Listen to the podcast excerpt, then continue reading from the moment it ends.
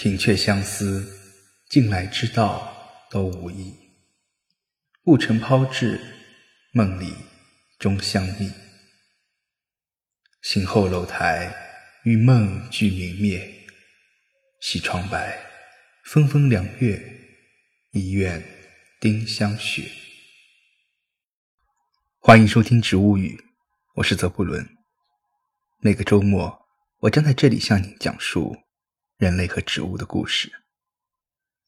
今天为您带来的是《思念之味》丁香。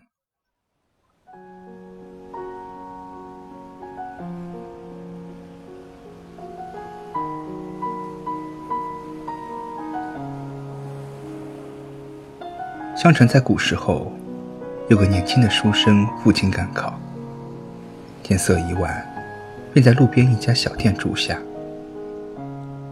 小店是父女二人所开，待人很热情。书生很感激二人的招待，就在店里多住了几天。店主女儿看书生品行端正、知书达理，便产生了爱慕之情。而书生见姑娘容貌秀丽，又聪明能干，也十分喜爱。于是两人月下盟誓，拜过天地，两情相亲。互诉倾慕之余，姑娘也想考考书生，便提出要对对子。书生看着手中的酒杯说道：“冰冷酒，一点，两点，三点。”姑娘正要开口，却正巧被店主撞见二人私定终身。店主气急败坏，姑娘便哭诉两人是真心相爱，求老父亲成全。但店主执意不肯，于是性情刚烈的姑娘便一头撞死在了院子的丁香树下。悲痛万分的店主按照女儿的遗愿，将其葬在了后山坡上。书生悲痛欲绝，再无求取功名之心，便也在这村庄定居了下来。不知不觉，几年过去了。姑娘的坟头上，却生长出了一棵丁香树，芳香四溢。书生惊叹不已，以为爱人显灵，从此每天都要上山看一看这丁香树。有一天，有一个老翁路过，听说了书生的故事，便找到了丁香树下的书生。他对书生说：“这不正是姑娘给你的下联吗？冰冷酒，一点，两点，三点。丁香花，百头，千头，万头。”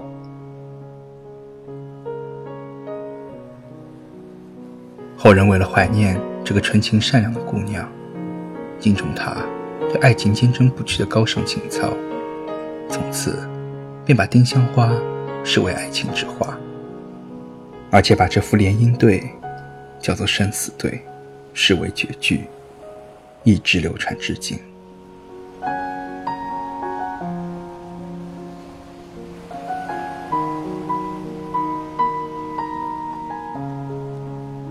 唐代武则天掌权时，著名诗人宋之坚曾是文学侍从。他自认为自己仪表堂堂，诗文又好，应受武则天的宠爱。可事实上，反而一直受到了武则天的冷落。内心极不平衡的他，便写了一首诗写给武后。诗云：“云何可结不可亲？愿得沉舟一问津。还江之女知机时，更访成都。”脉搏人，他期待得到武后的重视，然而武后看后却一笑了之。事后，武则天当着近臣的面说：“宋钦哪方面都好，就是不知道自己有口臭的毛病。”宋文之羞愧无比，从此开始口含丁香。以解其愁。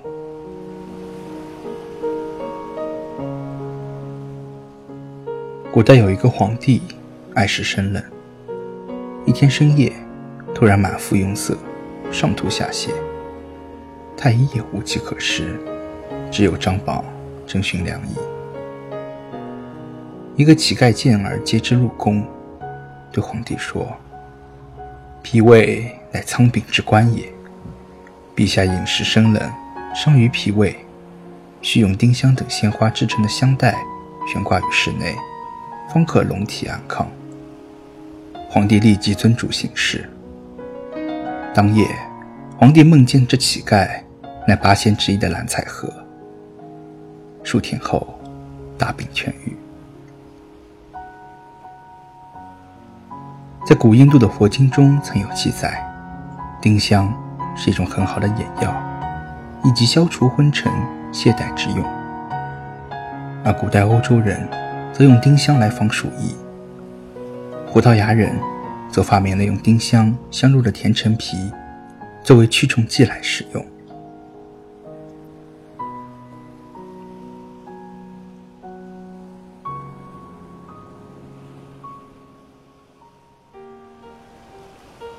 丁香是常青树木，树叶呈现光泽的鲜绿色，而长出的花苞则呈现粉嫩的玫瑰色。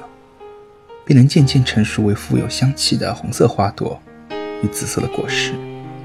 丁香花苞有新鲜果香的前味，与深层间甜美与辛辣的后味，与罗勒、佛手柑、肉桂、快乐鼠尾草、葡萄柚、薰衣草、柠檬、柠檬草、野菊等都能完美的调和。丁香的气味是心智。感情的滋养剂，同时有恢复生气与鼓励的效果。丁香是桃金娘科植物，与尤加利是近亲，也都因其预防感染的功用而闻名。丁香的原产地是印尼，现在则产于马达加斯加。丁香很早就被用于牙医的临床准备，糖果和口香糖，因为其口味对口腔健康具有促进作用。它的主要化学成分丁香酚，使得它成为一种非常提神和使人充满能量的植物。它能够促进血液循环，支持心血管系统的健康。丁香也是一种强大的抗氧化剂，能帮助排除自由基。维持一个健康的免疫系统。同时，丁香作为一种烹饪用的调味料，可以为菜肴添加辛辣的味道，并提供内在的健康功效。将丁香花苞和茎部以蒸馏的方式萃取，便能得到丁香精油。其具有镇痛、抗菌、消炎、抗肿瘤、抗病毒和提升免疫系统的能力。法国将其作为缓解疼痛、牙痛、鼠疫、伤口感染、肠道寄生虫的药物来使用。优质的丁香精油中，丁香酚含量高达百分之八十五，能对心血管、免疫、消化和呼吸系统产生积极的影响，可以用于熏香、涂抹和内服。根据史料记载，丁香自古以来便用于烹调、香烟添加剂、焚香的添加剂等，也可以作为药用，对牙龈与牙齿问题导致的疼痛都十分有效。对口腔疼痛具有抗感染的能力，能够抑制因消化问题所衍生的口臭。有趣的是，丁香植物常被运用在香烟添加剂中。但是烟商所不知道的是，丁香对于戒烟成瘾有卓越的效果，于是便产生了这种吸烟等于戒烟的有趣状况。